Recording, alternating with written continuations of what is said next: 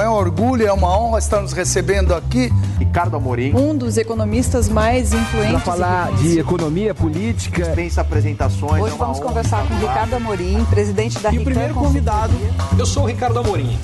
Um grande prazer estar aqui com vocês. Prazer gigantesco estar com vocês para mais um episódio do Economia Falada. E o tema de hoje é absolutamente fundamental, aliás, cada vez mais para o mundo dos negócios, que é como usar a tecnologia a favor da sua empresa e do seu cliente. Inteligência de dados, cibersegurança, inteligência artificial, quer dizer, como tudo isso impacta no seu negócio. E eu vou conversar com duas grandes especialistas na área, duas craques. Uma, a empreendedora e investidora Camila Farani e também com a futurista e autora de vários best-sellers na área de tecnologia e negócios, a Marta Gabriel. Elas vão explicar para a gente tudo isso em detalhes, vão dar exemplo do que tem de melhor já hoje no mercado e principalmente um monte de dicas para vocês que estão nos ouvindo de como fazer isso na prática. Esse episódio do Economia Falada é patrocinado pela Mastercard. Caso você não saiba, a Mastercard é muito mais do que um cartão. Ela é uma empresa global de tecnologia e tem um ecossistema completo de soluções B2B. Vale a pena conhecer. Nesse primeiro bloco, quem está comigo é a Camila Farani. Tudo bem, Camila? Ricardo, tudo bem? Bom te ver de novo. Ó, vamos já começar com algo ultra importante na largada que merece muita atenção para todo mundo que lida com dado de cliente. Quer dizer, como é que a gente usa dado para tomada de decisão certeira, aprimorar produto, aprimorar serviço? Como é que a gente faz isso na prática, Camila? A primeira coisa quando eu penso em dados, né, e cada vez mais é, o volume de dados ganhando espaço no mundo, eu penso o seguinte, né? Analytics e Big Data, eles vão resolver o problema, vão ajudar sem dúvida nenhuma e, e brilhante, né? A Mastercard junto com esse ecossistema. Mas sem dúvida nenhuma, as pessoas também precisam estar no comando. Né? Uma pesquisa de uma das grandes é, é, consultorias do mundo, né? Elas, ela disse o seguinte: não adianta obter valor tangível e mensurável dos dados, mas ao mesmo tempo você precisa ter pessoas que sejam pessoas consistentes o bastante para que elas consigam mapear esses dados de forma que elas consigam, consigam tornar isso mensuráveis, né? Então, muitos especialistas eles têm defendido a adoção de uma abordagem é, decision driven do data analytics e não apenas só com base nas análises de dados, né? Então, qual é a lógica disso tudo? Assim, a lógica é que a falta de resultados, muitas vezes, e eu vivencio isso em algumas startups, ela pode estar no fato de que a maioria das empresas elas adotam uma, uma abordagem inversa dos dados, das análises, focada em, em encontrar um propósito para os dados disponíveis e não na tentativa de extrair novos valores desses dados. Então, isso, isso naturalmente, Ricardo, isso, isso vai fornecer cada vez mais respostas é, vamos dizer assim, imprecisas, né? ou vai fornecer insights de uma certa forma enganosos. Né? Por quê? Porque o que eu vejo cada vez mais, seja nos boards, seja nas, nas, nas startups que eu sou sócio, que a estratégia mais eficaz é a estratégia de dados que são orientadas a decisões. Ela está ancorada na decisão que precisa ser tomada e trabalha de trás para frente para entender quais são os dados que melhor atendam né, a esse objetivo de um negócio específico. Os empreendedores eles precisam elaborar uma estratégia que seja uma, uma estratégia robusta para tomar decisões a partir dos dados. Eu sempre digo o seguinte: se essa decisão vai te gerar uma consequência que seja mutável, você usa os dados, mas também muitas vezes você pode usar ali uma certa, vamos dizer assim, uma certa, não passionalidade, né? Mas você pode usar um certo empirismo, vamos dizer assim. Mas se você tem decisões onde a consequência ela seja uma consequência imutável, você precisa analisar os dados. E não trata somente assim de coletas de dados, né, mas sim de transformar, pegar esses dados, transformar em informação, conhecimento, cruzar com outras fontes, desenvolver relatórios, né, e via de regra relatórios que sejam automatizados dashboards muitas das vezes, né? Para quê? Para que você consiga cruzar esses dados, cruzar essas estatísticas. Aí você deve estar pensando assim, mas Camila, puxa, se eu estiver falando aqui para os micro, pequenos empreendedores, né, talvez eles não tenham é, esse nível de sofisticação. Eu concordo, é verdade. Então, use uma planilhazinha que seja. Mas a cultura de ser focada em dados é uma cultura que veio para ficar. Então, assim, as empresas, elas de todos os portos, elas precisam estar atentas a isso. Eu diria que a sobrevivência dos negócios será cada vez mais dependente da cultura de dados, porque Perfeito. quando seus concorrentes estiverem fazendo isso e você não, você vai ficar no meio do caminho. E você tocou no ponto absolutamente fundamental, que é não é pegar o dado que está disponível e olhar para ele, porque isso talvez te atrapalhe em vez de te ajudar.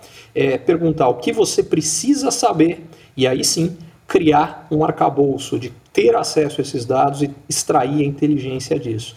Agora, eu tenho a impressão que cada vez mais empresas já entenderam a importância de inteligência de dados. O desafio para elas é como fazer, quais são as ferramentas para isso. Você tem exemplos práticos do que já está sendo feito, de aplicação, que está funcionando?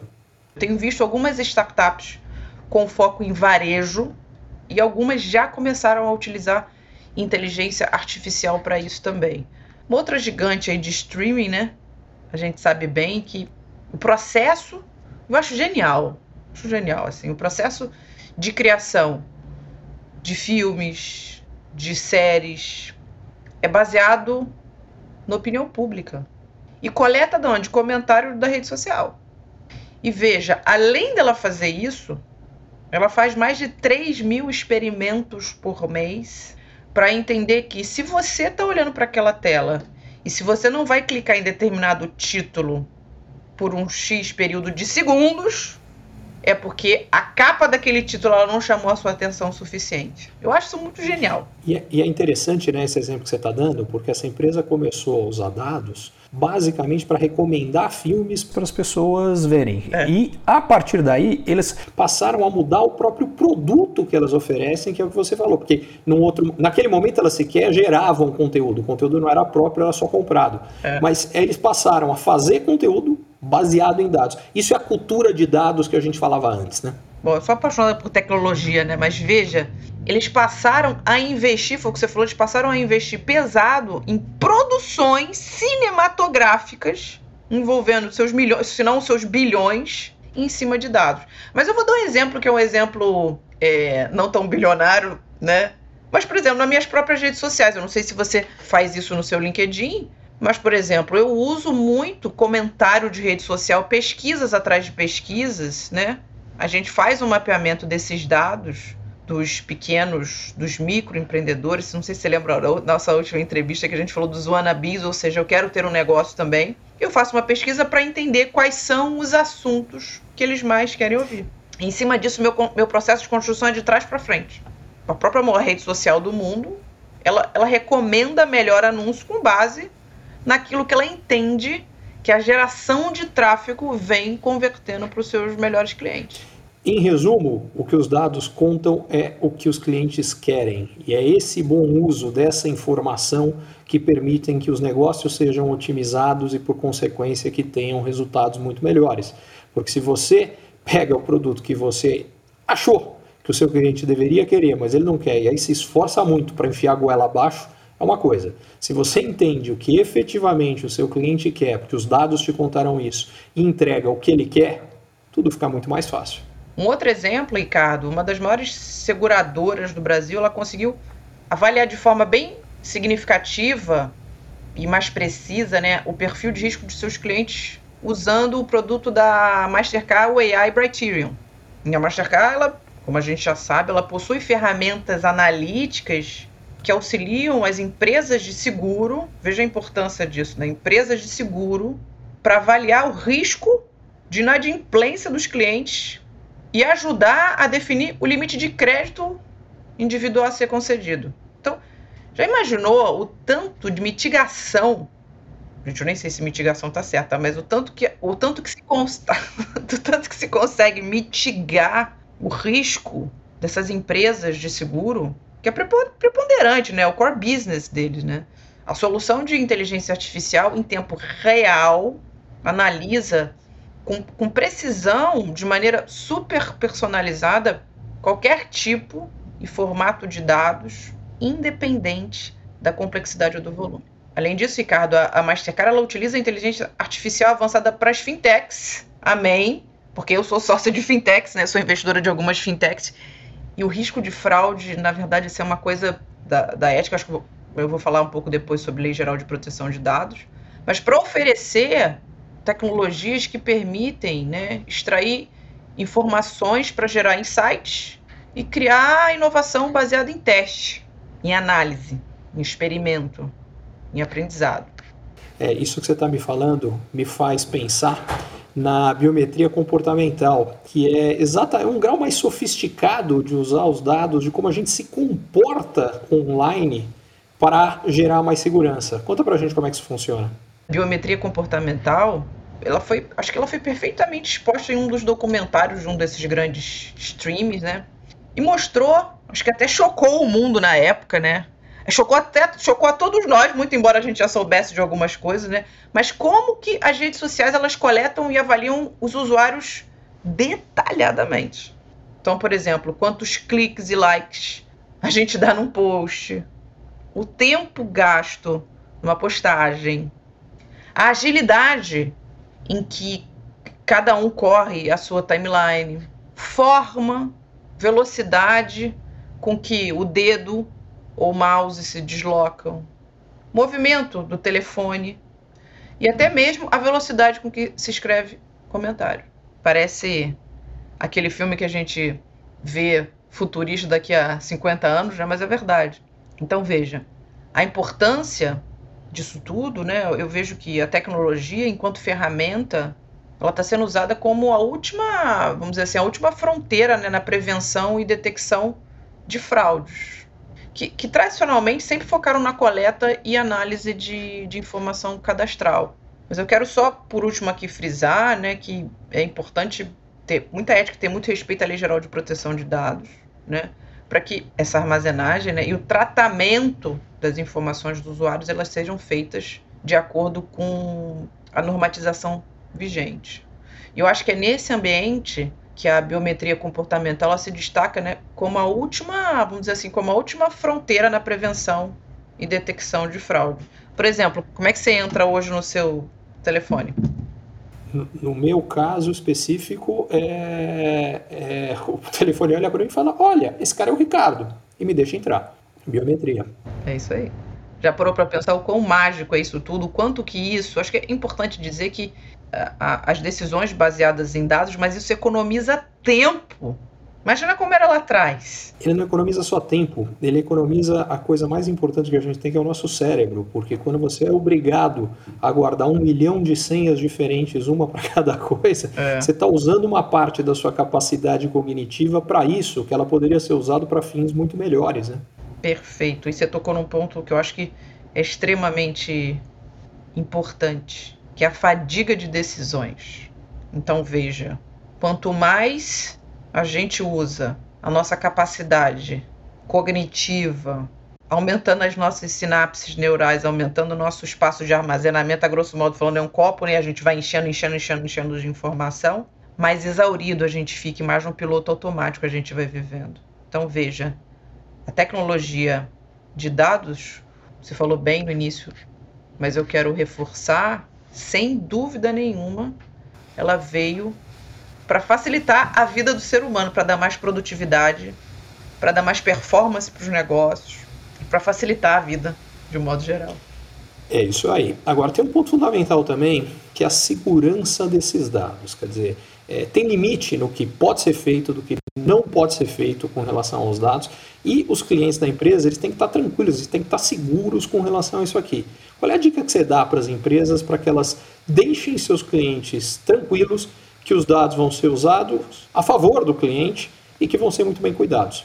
Uma vez eu escrevi num artigo do LinkedIn, né, que fala que a, a, a performance das empresas ela são essenciais para a cibersegurança, mas a proatividade delas também. Isso, isso porque assim, 70% dos consumidores eles estão prestando mais atenção na forma como as empresas usam seus dados. Isso é um fato. Né?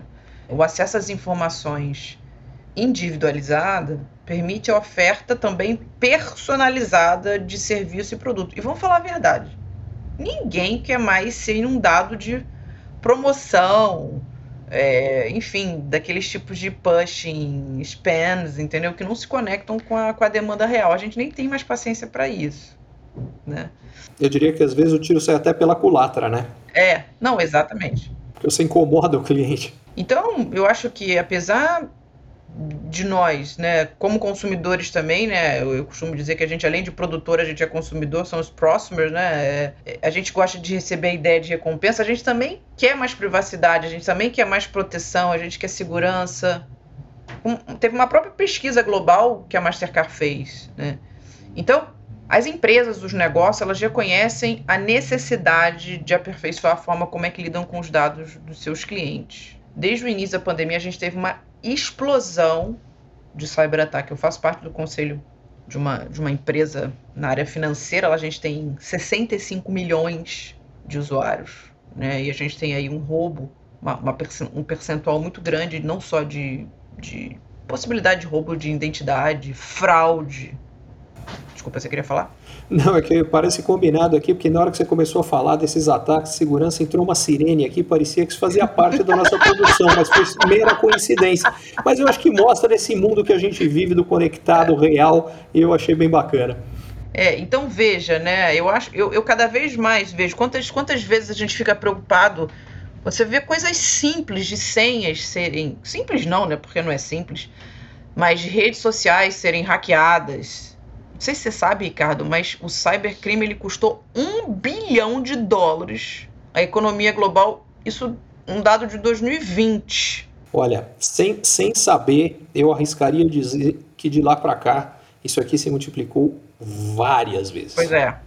Então, sem dúvida nenhuma, a adoção de política séria de segurança, né, já que às vezes eu fico pensando o que, que leva, né, um cybercriminoso, né, a fazer isso, mas enfim, eu acho que isso já, isso já exaure é, a, nossa, a nossa capacidade humana e analítica de, de pensar, mas isso, isso significa o quê? Que, que as empresas cada vez mais e os consumidores precisam gerenciar de forma correta a informação, entender mais profundamente qual é o risco, qual é o nível de infraestrutura de segurança que essas empresas estão oferecendo, analisar histórico, ver se os softwares estão atualizados, né? é, fazer uma, uma, análise constante e sistemática dos riscos. É importantíssimo analisar histórico, analisar reputação.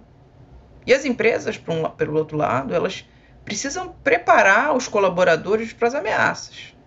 Ainda mais agora quando a gente fala de modelo de trabalho híbrido, né, que tomou conta. Sem dúvida nenhuma. Aliás, nesse sentido, na hora que você falou dos colaboradores, acho que uma das coisas que a priori é, as pessoas pensam quando elas falam em segurança no mundo cibernético é para fora da empresa. Mas talvez o primeiro lugar onde o cuidado precisa ser tomado é para dentro da empresa. Envolve colaboradores, mas envolve mais do que isso, envolve fornecedores, envolve parceiros, envolve um monte de gente. Quer dizer, é, quais são os principais pontos de atenção que você vê na hora que a gente olha para dentro das empresas?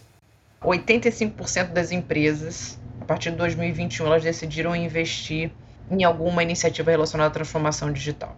E aí, nesse contexto, a segurança da informação, os seus discos eles ganharam espaço no dia a dia, porque, obviamente, se falava isso, mas antes era muito focado em empresas de, de full tech, né, ou de deep tech, e agora isso tomou um lugar que é um lugar muito especial, é, vamos dizer assim, muito relevante.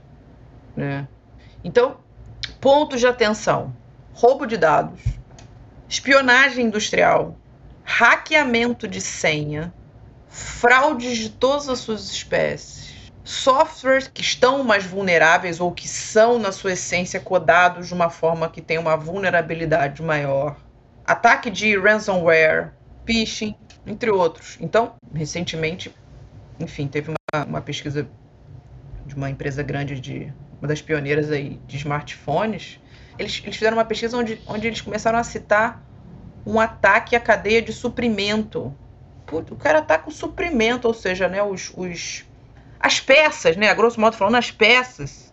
Por se ataca a cadeia de suprimento, né, onde uma parte depende da outra, né, para que ela consiga formar o, o aparelho, o gadget como um todo, Você imagina a importância. Um exemplo concreto que dá para mostrar isso aqui, a gente recentemente viveu, aí não por um ataque, mas por outras questões, algumas ligadas à pandemia e, enfim, de quebra de cadeia de suprimento e por falta dos semicondutores, a gente teve uma redução gigantesca na produção de automóveis em todo o planeta. É verdade. É, e quanto mais componentes um determinado produto tem, automóvel é um bom exemplo, porque tem vários, é, mas Cada vez a gente tem produtos mais sofisticados, com uma quantidade grande de componentes. Se você conseguir quebrar uma pequena parte dessa cadeia de suprimentos, você quebra a empresa inteira, a empresa inteira não consegue vender o produto e aí você tem todos os problemas que isso que são gerados a partir daí, né?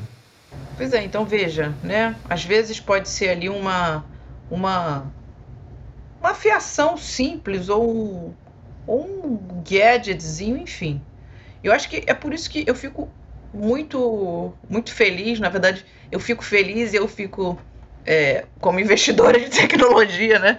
Eu fico segura né, de ver empresas como a própria Mastercard tomarem iniciativas que de fato priorizam o risco cibernético da organização, dos fornecedores, dos prestadores de serviços. Uma, uma das soluções mais eficazes né, que eu vejo da Mastercard através do, do Risk Recon, o que, que ele faz? É monitora proativamente o ambiente cibernético de qualquer entidade com presença online. Como? Identificando risco, identificando vulnerabilidade cibernética antes que possam ser explorados. E aí, quando, quando, quando se faz essa análise efetiva do risco cibernético, sem dúvida nenhuma, né, as empresas, os negócios, eles podem garantir que eles não sejam as próprias vítimas desses ataques, por riscos né, incorridos na própria cadeia de relacionamento. Em outras palavras, a gente está falando da vacina cibernética aqui, né? Boa! Gostei, vacina cibernética, gostei. Então, para mapear né, os perigos de terceiros, de externos, a, a Risk Recon ela faz uma análise sistemática, profunda dos riscos, abrangendo 11 domínios e 40 critérios de segurança, associada à criptografia de dados.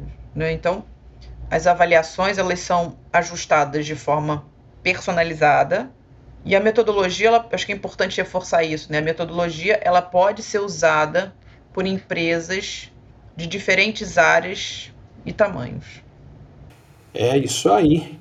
É assim que a gente constrói um mundo mais seguro e, ao mesmo tempo, podendo levar todas as vantagens que a tecnologia pode trazer para a gente. Você tem total razão, isso é extremamente importante e, e que bom é, que a gente tem cada vez mais ferramentas que permitem que isso aconteça. Camila, eu queria deixar para você aqui, depois de tantas dicas, tantas informações, tantas coisas legais, que mais você tem? Qual é a tua palavra final? Qual é o recado que você queria deixar para quem está ouvindo aqui a gente? Eu creio que, sem dúvida nenhuma, hoje falar não só de proteção de dados, de risco cibernético, mas também de você usar os dados de forma inteligente, deixou de ser uma questão de escolha, e sim uma questão de sobrevivência. E aí, quando a gente fala de sobrevivência, eu vejo que a gente viu que a pandemia, né, ela colocou muitos de nós, mas muitos de negócios à prova, principalmente para aqueles que estavam menos digitalizados e menos flexíveis à adoção de novas tecnologias. Então, é, pensar em como você usa os dados, pensar na dinâmica de, de trás para frente. Ora, eu faço essa análise de acordo com esse meu perfil de consumo. Importante ressaltar que o, o perfil de consumidor ele vem mudando e é uma tendência natural, uma evolução natural à medida que a, os tipos de tecnologia vão evoluindo, os tipos de produtos e serviços também. Mas como é que eu consigo criar, utilizando dados, cada vez mais produtos e serviços que sejam muito mais assertivos para os negócios? É isso, Ricardo. Eu quero super te agradecer. Adorei estar com você de novo, viu? Tem alguns bons anos que a gente não estava junto, mas adorei. Me convida mais vezes, viu? assim eu espero, é sempre bom. Nosso papo sempre flui, eu sempre aprendo muita coisa. Obrigado por tanta informação, tantas dicas em uso de tecnologia para a gente poder aprimorar cada vez mais os negócios. E certamente a gente vai repetir a dose outras vezes. Obrigado. Obrigada. Obrigada, pessoal. Tchau, tchau.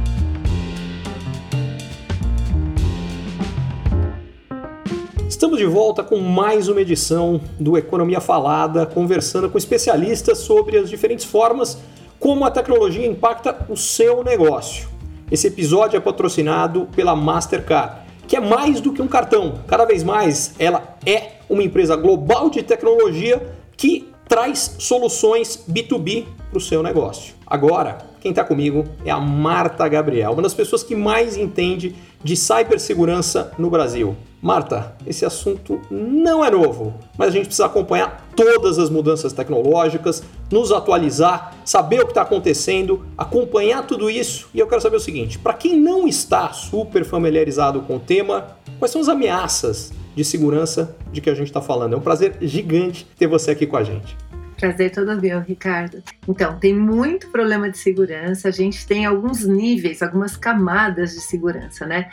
A primeira delas é na infraestrutura. A infraestrutura envolve desde a parte física das conexões até a parte de rede, sistemas. Então, roteadores, a nuvem, que também faz parte disso. Então, tem, a gente tem a dimensão da rede dos sistemas física e a gente tem a parte dos usuários.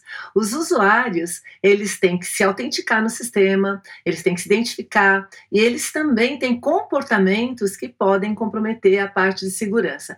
Alguns dos principais principais tipos de ataques que a gente tem ou de problemas que a gente tem de cibersegurança são os malwares, como phishing, que é quando você recebe um link, acaba clicando e aquilo acaba indo para algum lugar que não era onde você imaginava que fosse, é, denial of service, né, que é o DDoS, que é um monte de gente atacando um site para que ele não funcione adequadamente. É que nem se fosse numa loja entrar um monte de gente ao mesmo tempo e aí você não sabe quem é cliente, quem não é, e você fica ali sem poder operar, né, sem operacional funcionar. E tem os ransomwares, que são o da moda agora, que é o que as empresas estão sofrendo mais, que os criminosos sequestram os seus dados e aí, em função disso, eles pedem resgate, que normalmente é em, em cripto. Nenhuma corrente é mais forte, eu costumo falar isso, que nenhuma corrente é mais forte do que seu elo mais fraco. Então, qualquer uma dessas camadas, quando ela tem problema, ela compromete a segurança de todas as outras. Então, por isso que é importante a gente entender dessas camadas todas para a gente poder atuar em todas elas, né? Tanto no nível de infraestrutura, no nível físico, nível de rede, quanto no nível do usuário. Perfeito. Quer dizer, em resumo, os ataques estão cada vez mais sofisticados e eles podem vir de caminhos diferentes. Quer dizer, como é que a gente se mantém atualizado para acompanhar essas ameaças e conseguir se prevenir?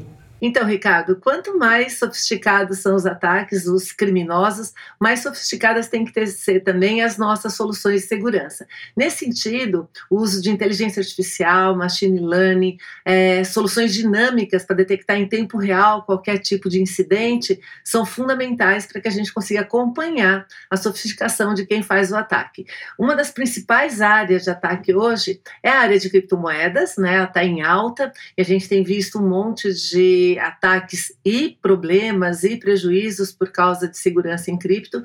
E o Brasil é um dos mercados de criptomoedas mais quentes na América Latina, com adoção bastante alta. E nesse sentido, a Mastercard possui ferramentas que protegem empresas do varejo online contra fraudes e crimes relacionados a cripto, oferecendo um ambiente seguro e confiável para vendedores e compradores.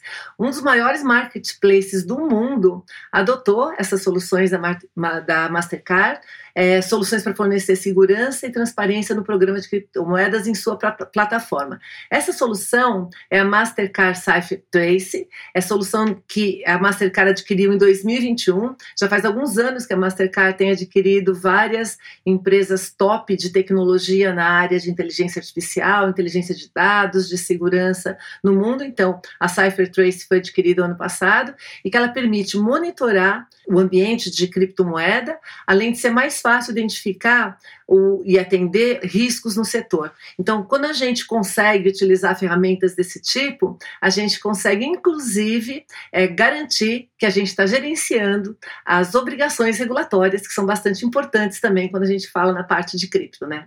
Com toda certeza. Agora, você falava que é, nós aqui no Brasil adotamos muito as criptomoedas, e é absolutamente verdade.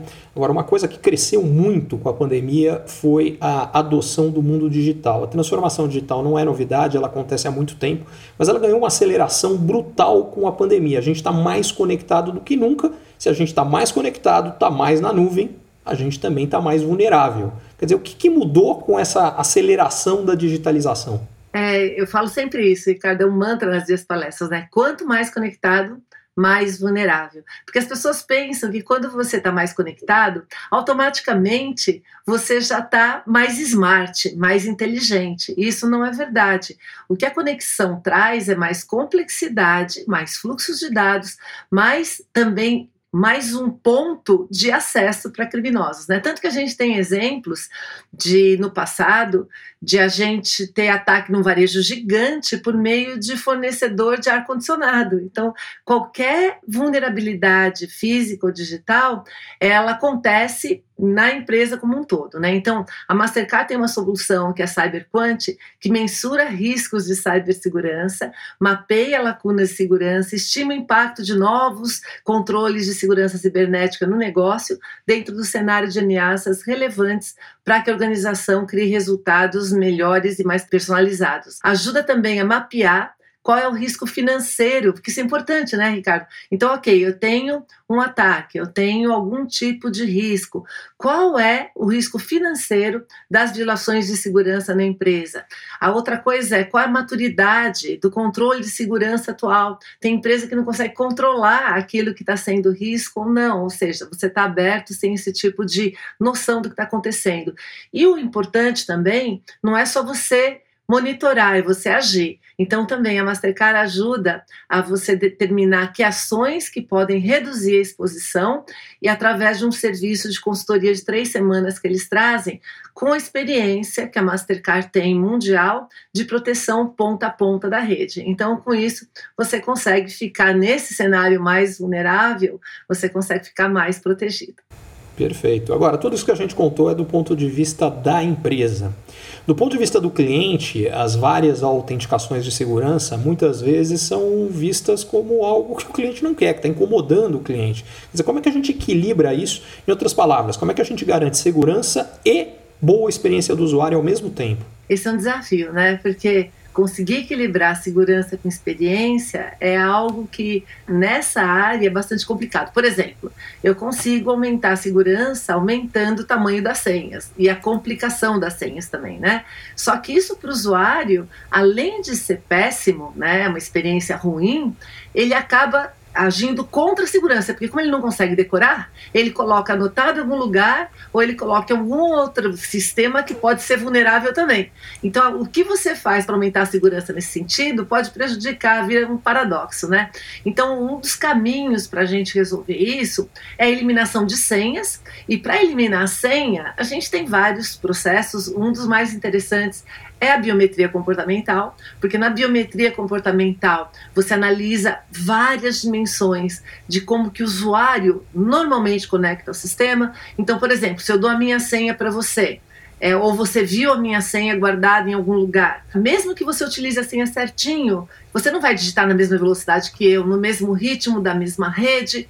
Então, a biometria comportamental ela analisa todos esses sinais que a gente dá quando a gente está se conectando para poder fazer uma autenticação sem você precisar das senhas. Essa solução é a Mastercard ID e o que é interessante, Ricardo, é que não é ah, só para um ambiente que ela funciona. Uma, uma, vez que você tem o Mastercard ID, ela funciona para vários ambientes. Então, ah, hoje tem universidade com mais de 10 mil alunos utilizando a identidade digital Mastercard ID não apenas para fins acadêmicos, mas dá para usar para abrir conta em banco, compra, embarque em aeroporto. A gente sabe muito bem disso, né? A gente viaja caramba. Então, você tem uma identidade única para viajar, outros serviços, para a parte de saúde. Então, permite a geração de identidade digital reutilizável e que pode ser usada pela vida toda em ambientes multidimensionais e de uma maneira segura e rápida. Né? Então, no processo de cadastro, compra, é, sistema de saúde, em qualquer ambiente digital que a gente esteja.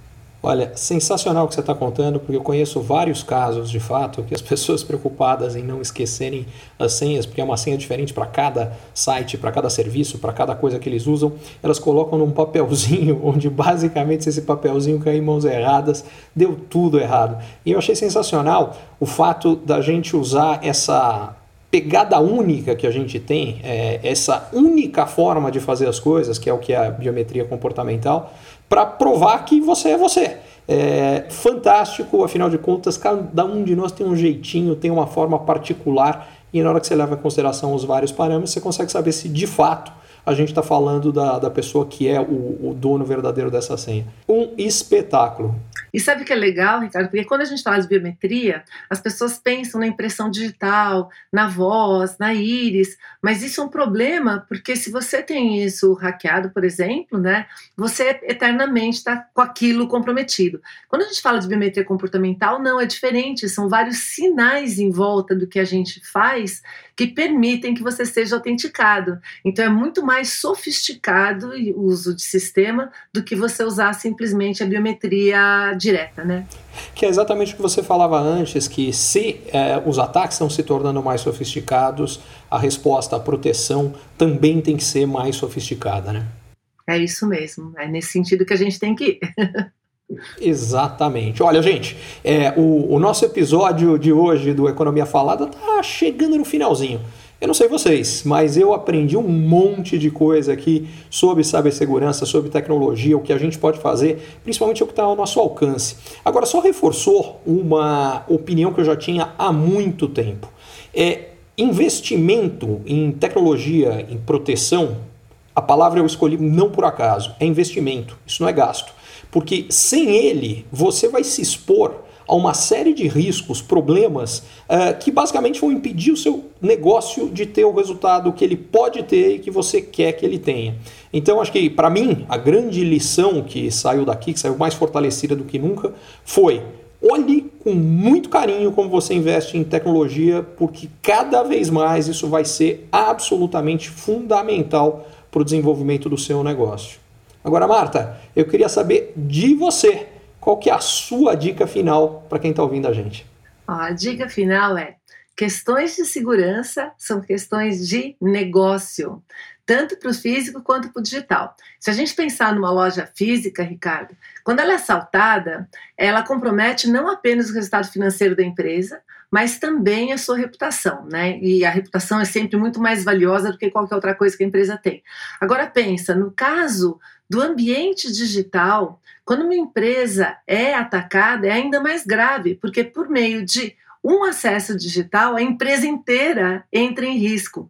E no ataque de um, é, no caso de um ataque digital na empresa inteira, eventualmente pode acabar com o negócio. A outra dica que eu vou dar para a gente finalizar é que uma das dimensões mais importantes hoje, que a gente vê toda essa ascensão de preocupação com a segurança de dados pessoais, etc., é que a gente tenha cuidado que a gente é responsável pelos dados dos nossos clientes, do nosso consumidor. Então, como é impossível garantir segurança sem tecnologia, tanto a física quanto a digital, se a gente pensar na casa da gente, na loja, a gente tem vários sistemas de tecnologia que tentam ajudar no físico. No digital é igual. Então, sem tecnologia, a gente não consegue ter segurança. Então, é fundamental a utilização da melhor tecnologia para garantir o negócio. Por isso que eu costumo dizer que no futuro toda empresa será uma empresa de tecnologia que vende algo, pois sem a tecnologia será cada vez mais inviável vender ou estar seguro. É, eu assino embaixo e eu até acrescentaria que não só será uma empresa de tecnologia, mas ela precisa ter inteligência de dados. Sem isso, não tem como ser uma, uma empresa de tecnologia uh, eficiente que vai trazer os resultados que, que se espera. Resultado exige inteligência de dados. Uh, Marta, que prazer gigantesco, como sempre, estar uh, tá aqui com você, aprender com você, uh, te ouvir. É sempre uma aula e é um prazer gigante. Espero que a gente esteja junto com mais frequência. Já estava com saudade sua. Eu também, queridão. Prazer enorme estar aqui. Obrigada pelo papo. Foi uma delícia. Valeu. Delícia total. espero que vocês que estão nos ouvindo tenham curtido tanto quanto eu curti. Esse aqui foi mais um episódio do Economia Falada, esse especificamente patrocinado pela Mastercard, que, como a gente já falou, é muito mais do que um cartão, ela é uma empresa de tecnologia com soluções para o mundo B2B em outras palavras, soluções para as empresas, soluções de negócios. E eu acho que isso deve ter ficado claro no bate-papo que a gente teve hoje. Muito obrigado por você que acompanhou a gente até aqui e até o próximo.